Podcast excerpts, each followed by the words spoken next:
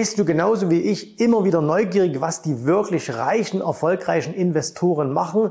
Dann ist das jetzt hier genau die richtige Folge für dich, denn heute besprechen wir, was ein Milliardär gerade jetzt in diesem Bärenmarkt kauft, was er genau tut und was er aber auch nicht tut. Und wenn dich das interessiert, dann bleib jetzt unbedingt dran hier bei einer neuen Folge meines Podcasts. Mein Name ist Jens Rabe und jetzt geht's los.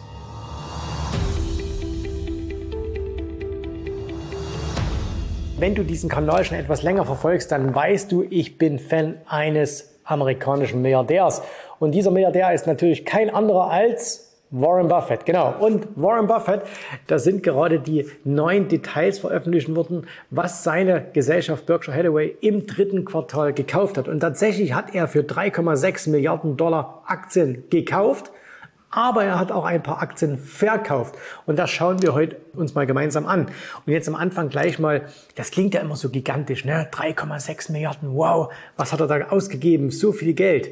Im Verhältnis ist es aber relativ wenig zu dem, was er im ersten Quartal ausgegeben hat, denn da waren es noch über 40 Milliarden Dollar und davon empfehlen ja fast die Hälfte auf nur eine einzige Firma, nämlich Chevron. So, jetzt schauen wir uns aber mal an, was er alles so gekauft hat. Übrigens, wenn du das selbst mal nachvollziehen willst, dann musst du einfach zur äh, amerikanischen Überwachungsbehörde SEC gehen. Also die überwacht nicht dich und mich, sondern den Wertpapierhandel. Und wenn du halt eine bestimmte ähm, Größe erreicht hast, was dein, äh, was deinen, deinen Wertpapier, Wertpapier besitzt, ich glaube, das sind so 100 Millionen oder sowas, dann musst du ähm, oder dann musst du das als amerikanische Firma hier veröffentlichen.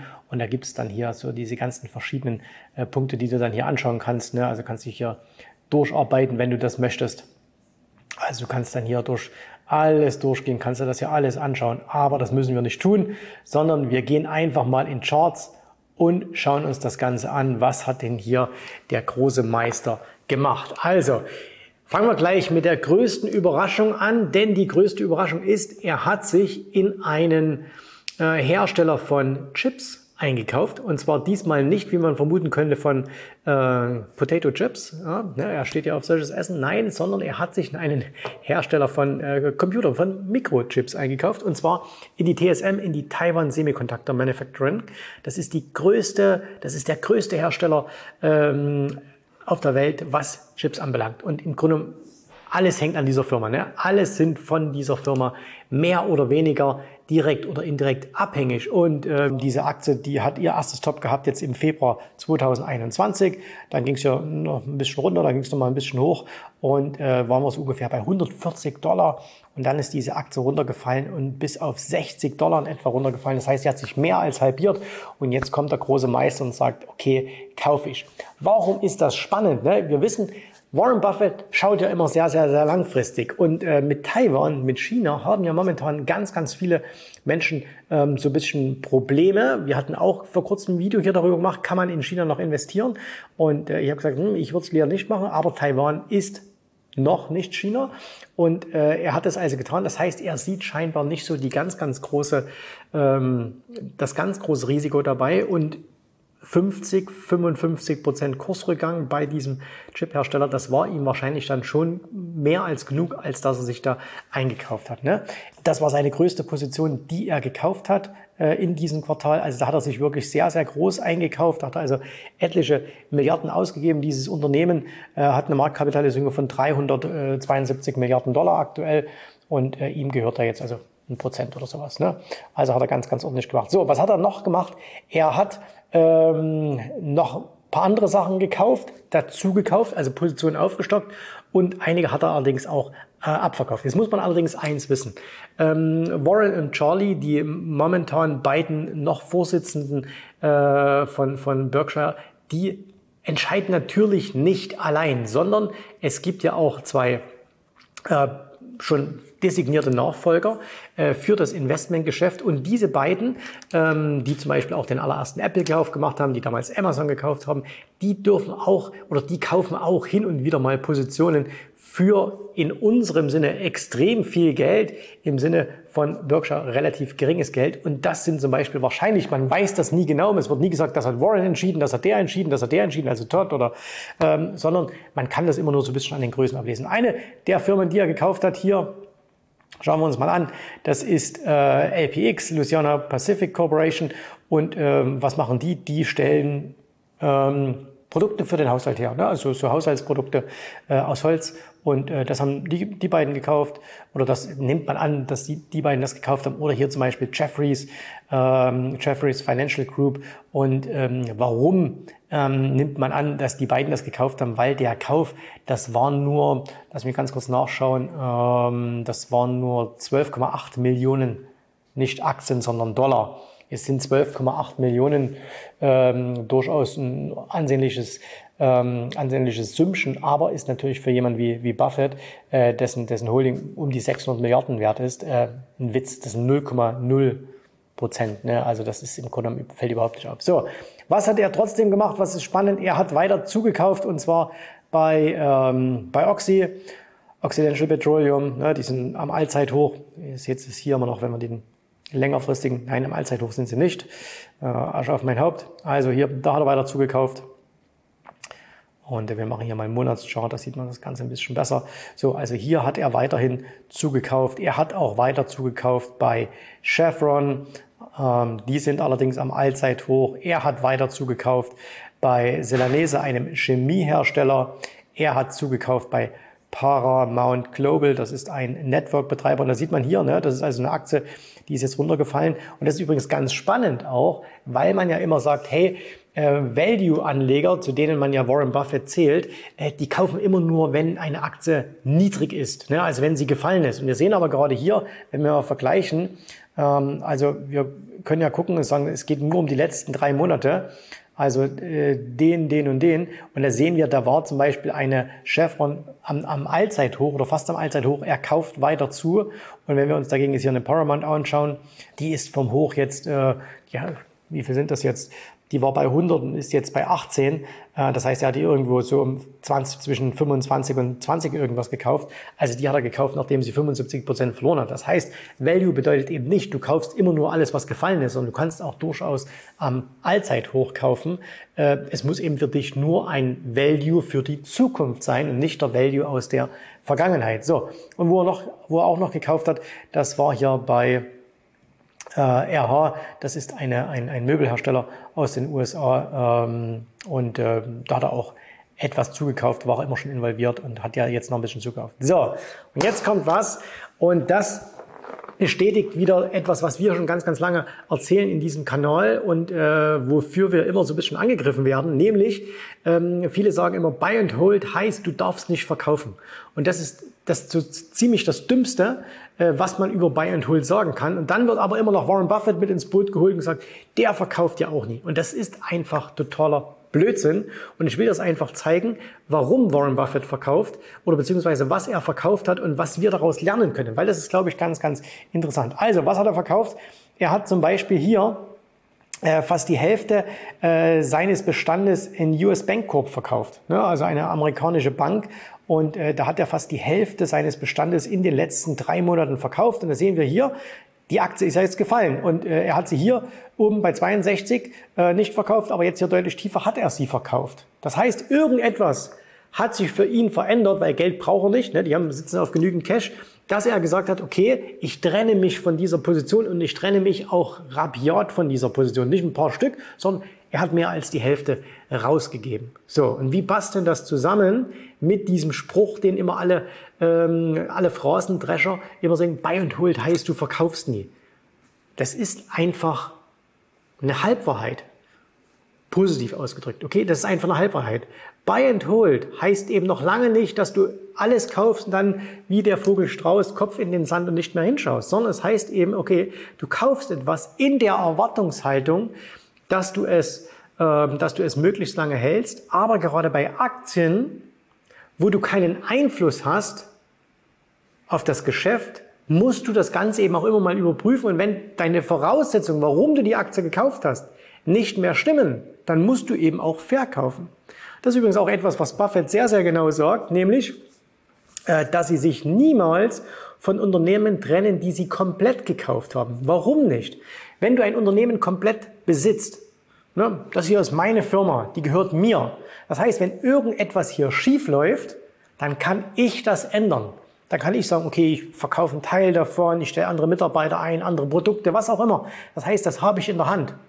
Wenn ich mich jetzt dagegen, und da ist Buffett auch nicht anders als wir, wenn, wenn wir jetzt sagen, hey, wir kaufen uns bei Apple ein als Beispiel, weil wir sagen, das ist ein tolles Unternehmen und da möchte ich Aktionär sein, möchte ich beteiligt sein, aber jetzt passiert irgendetwas in dieser Firma, dann haben wir als Aktionäre keine Möglichkeit einzugreifen. Wir können nichts machen, egal ob du wie wir 0,00x Prozent an Apple hältst oder wie Warren Buffett, der glaube ich 9 Prozent oder 6 Prozent oder sowas hält. Ne? Der hat trotzdem keine Chance einzugreifen. So, und aus dem Grund musst du dich von Aktien auch mal trennen, wenn sie nicht mehr den Anforderungen entsprechen, die du beim Kauf an diese Aktie hattest. Das ist übrigens für denjenigen, der technisch unterwegs ist, viel, viel leichter, weil der kauft in der Regel nur, weil er steigende Kurse erwartet. Wenn das halt nicht mehr eintrifft, verkauft er einfach. Und für jemanden, der fundamental unterwegs ist, der muss eben sehen, stimmen die fundamentalen Daten noch. Und da machen eben ganz, ganz viele Leute äh, ganz brachiale Fehler und schreiben sich auf die Fahnen, ich bin der nächste Warren Buffett, ich bin der Value-Anleger, ich bin der Buy-and-Hold-Anleger. Und es stimmt alles nicht. Ne? Es ist alles Blödsinn. Es ist nur Augen zu, durch und ja nicht verkaufen wollen, weil dann würde man sich ja eingestehen, dass man vielleicht einen Fehler gemacht hat, ähm, was der sichere Weg ist zur finanziellen Pleite an der Börse. So, was hat er noch verkauft? Er hat Grokers verkauft, äh, zumindest Teile davon. Wir ist riesengroßer Einzelhändler und da sieht immer, wie toll die Aktie gelaufen ist und er kommt dann zuletzt hier ein bisschen zurück. Buffett sagt, nee, ich verkaufe lieber was davon. So, dann hat er Advi verkauft, Activision Blizzard. Na nicht er, Berkshire Hathaway hat etwas verkauft. Ne? Ihr wisst, die Aktie hat mal hier einen Riesensprung nach oben gemacht, weil äh, Microsoft möchte die übernehmen für über 96 Dollar. Das ist immer noch im Laufen. Gibt es ein bisschen in Europa, ne? da will das Kartellamt nicht so richtig und so. Aber äh, Berkshire Hathaway hat sich jetzt davon getrennt. Jetzt muss man allerdings eins wissen, ähm, die haben die schon hier gekauft. Ne? Also sie haben die schon weit davor gekauft. Das heißt, sie verkaufen hier mit Gewinn. Und warum auch immer sie sich getrennt haben, wir wissen auch nicht in welcher Höhe.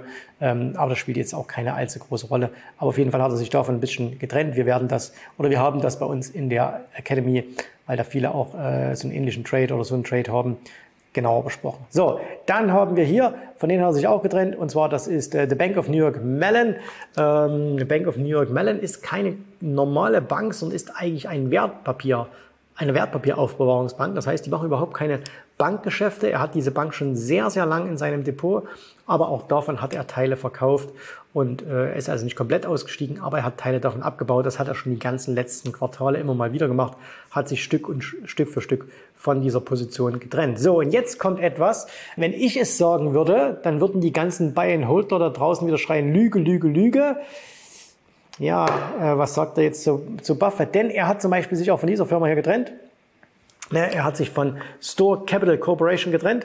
Das ist ein, äh, ein REIT und ähm, den, den Anteil, der jetzt zugegebenermaßen auch nicht so riesig war, aber den hat er komplett verkauft. Ne? Der ist komplett verkauft worden. Und äh, wie passt das zusammen mit dem Dogma, als Buy-and-Hold-Anleger darfst du nie verkaufen? Blödsinn. Ne? Das stimmt einfach nicht. So, das heißt, warum zeige ich euch das? Damit euch das Ganze ein bisschen zum Nachdenken bringt. Äh, nicht, dass ihr jetzt alle Trades nachmacht ne? äh, und dass ihr sagt, okay, ich muss jetzt das kaufen, das verkaufen, macht eure eigenen Entscheidungen. Buffett hat auch nie auf andere gehört, außer vielleicht auf seinen Partner, aber er hat sich immer einen eigenen Kopf gemacht. Das solltet ihr auch immer tun. Macht euch eure eigenen Gedanken und geht vor allen Dingen weg von diesen, von diesen Dogmen. Ne? Du darfst nie verkaufen, du musst immer kaufen, wenn es, du kannst immer nur kaufen, wenn es nach unten geht. Und wenn du eine Aktie bei 80 liegt und sie fällt auf 60, dann musst du sie doch noch mehr lieben. Wenn sie auf 40 fällt, musst du sie noch mehr lieben. Ja, aber es hat ja auch einen Grund, warum die auf 40 fällt. Und dann überprüf einfach mal, ob die Gründe noch gegeben sind. Und deswegen lieber eine Aktie bei 80 gekauft haben, bei 40 verkaufen, wenn die Gründe nicht mehr sind, völlig unabhängig, was du für die Zukunft von dieser Preisentwicklung erwartest. Ne? Ähm, und du musst dir halt immer darüber klar sein, warum hast du eine Aktie gekauft? Und wenn du weißt, warum du sie gekauft hast, findest du auch sehr, sehr schnell heraus, wann du sie verkaufen solltest, nämlich wenn der Grund, der beim Kauf bestand, einfach nicht mehr besteht. So, ähm, das war's. Das hat also der gute Onkel Warren gemacht. Äh, immer wieder spannend und äh, immer wieder interessant zu sehen, was er da macht, weil er eben auch wirklich ähm, interessante Moves macht. Also wie gesagt, wer, äh, wenn wir uns, ich gehe ja einfach nochmal auf die Oxy oder ich gehe nochmal auf die Chevron, wenn wir sehen, dass diese Aktien sich vervielfacht haben jetzt schon, ne, gerade eine Oxy ähm, ist, ist extrem. Die war hier unten im Corona-Tief äh, im Oktober 20 noch, also äh, da war die bei knapp 10 Dollar, jetzt ist die bei 70 und Buffett kauft immer weiter, immer weiter. Man, äh, es gibt ja so Vermutungen, dass er sie vielleicht sogar ganz übernehmen will, ne? dass er vielleicht irgendwann mal sagt, so, jetzt habe ich so viel, jetzt übernehme ich sie sie komplett, wer weiß. Ne? Wir wissen das alle nicht, aber das kann durchaus passieren. Und das sieht man aber eben auch, auch wenn eine Aktie schon ein paar hundert Prozent gestiegen ist, ist das kein Grund zu sagen, ich kaufe sie nicht mehr, wenn du für dich die richtigen Gründe hast und wenn du das richtig einschätzen kannst.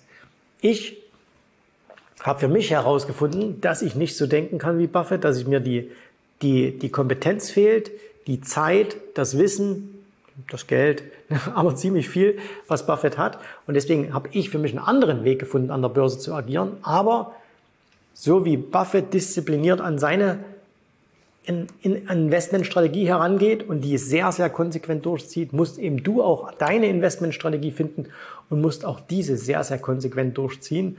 Und wie gesagt, kaufen und dann Kopf in den Sand kann auch eine Strategie sein, ist aber wahrscheinlich nicht die Strategie, die dich langfristig ähm, erfolgreich macht. Vielen Dank, dass du heute dabei warst. Ich hoffe, dir hat gefallen, was du hier gehört hast, aber das war nur die Vorspeise. Das eigentliche Menü, das kommt noch. Und wenn du darauf Lust hast, dann besuche jetzt ganz einfach jensrabe.de-termin und vereinbare dort noch heute einen Termin.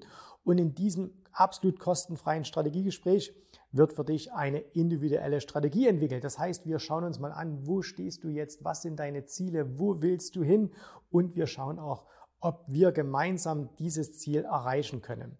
Und äh, du musst immer an Folgendes denken. Wenn du etwas im Leben erreichen willst, sei es, es an der Börse, sei es beim Unternehmertum, dann brauchst du immer jemanden, der dir hilft, der schon auf einer Stufe ist, wo du noch hin möchtest. Und so wie jeder Sportler einen Trainer hat, so wie jeder erfolgreiche Selbstständige einen Mentor hat, so brauchst auch du an der Börse einen Mentor, der dir hilft, deine Ziele zu erreichen. In den letzten Jahren habe ich Tausenden von Menschen gezeigt, wie sie ein regelmäßiges Einkommen an der Börse erzielen, wie sie ihr Vermögen sichern können und auch du kannst das erreichen. Davon bin ich felsenfest überzeugt. Also, geh jetzt einfach auf jensrabe.de-termin und vereinbare noch heute deinen persönlichen Termin. Ich freue mich auf dich. Wir hören uns. Bis dahin. Tschüss, Servus, mach's gut. Bye bye.